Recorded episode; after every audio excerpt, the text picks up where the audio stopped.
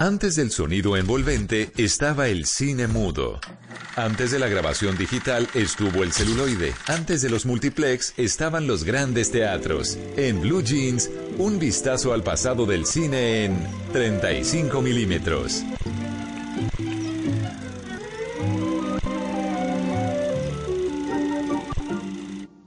8.56 de la mañana, hoy el recuerdo cinematográfico nos va a traer un invitado de esos que marcan el recuerdo nostálgico. Estoy seguro que todos tuvimos que ver con este personaje. Escuchemos un poquito para decirles de quién se trata. Edgar Vivar como ñoño. Horacio Gómez como Godínez. Dirección Enrique Segoviano.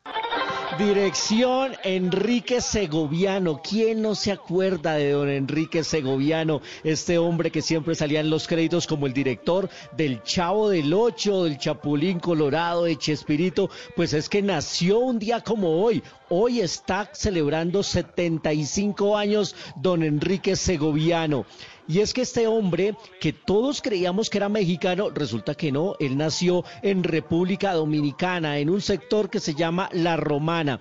Empezó como actor por allá en 1966, entró a trabajar en 1968 en el Canal 8, en eh, una serie que se llamaba Sube Pelayo, y después fue contratado por Roberto Gómez Bolaños en 1972 para que dirigiera los capítulos del Chavo del Ocho. Estuvo trabajando de ahí desde allí hasta 1978 él salió por causas que no se, que no se conocen realmente no solo dirigió El Chavo del Ocho, no solo dirigió El Chapulín Colorado, sino que también incursió en el cine en 1973 con una divertidísima película que se llamaba El Chanfle. Escuchemos.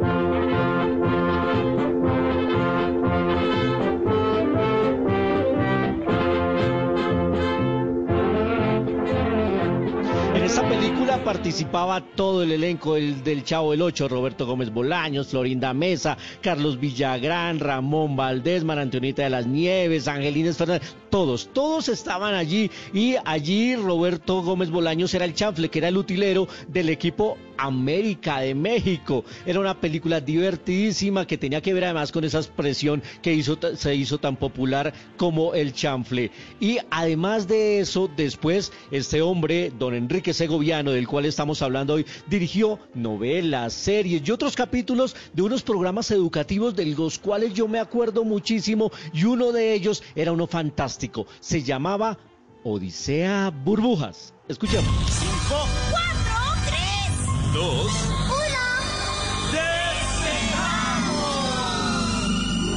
¡Despegamos! Odisea Burbujas, vamos a despegar hacia nuevos mundos que esperando están. Era fantástico. Los personajes eran el profesor Memelowski y además habían unos personajes que se llamaban patas Patas Verdes, Mimoso Ratón, Mafafa Musguito y Pistachón Zigzag. Era muy, era muy educativo.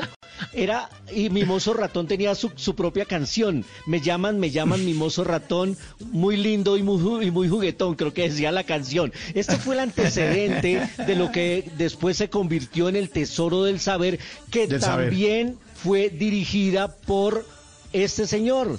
Enrique Segoviano, hoy celebrando 75 años de este hombre que sin duda, gracias a su talento, gracias a su aporte en la televisión mexicana, con el Chespirito y después con Odisea Burbuja y el Tesoro del Saber, hoy lo recordamos porque hace parte de nuestra nostalgia y nuestra infancia. 9 de la mañana, más adelante, estrenos cinematográficos aquí en, en Blue Jeans.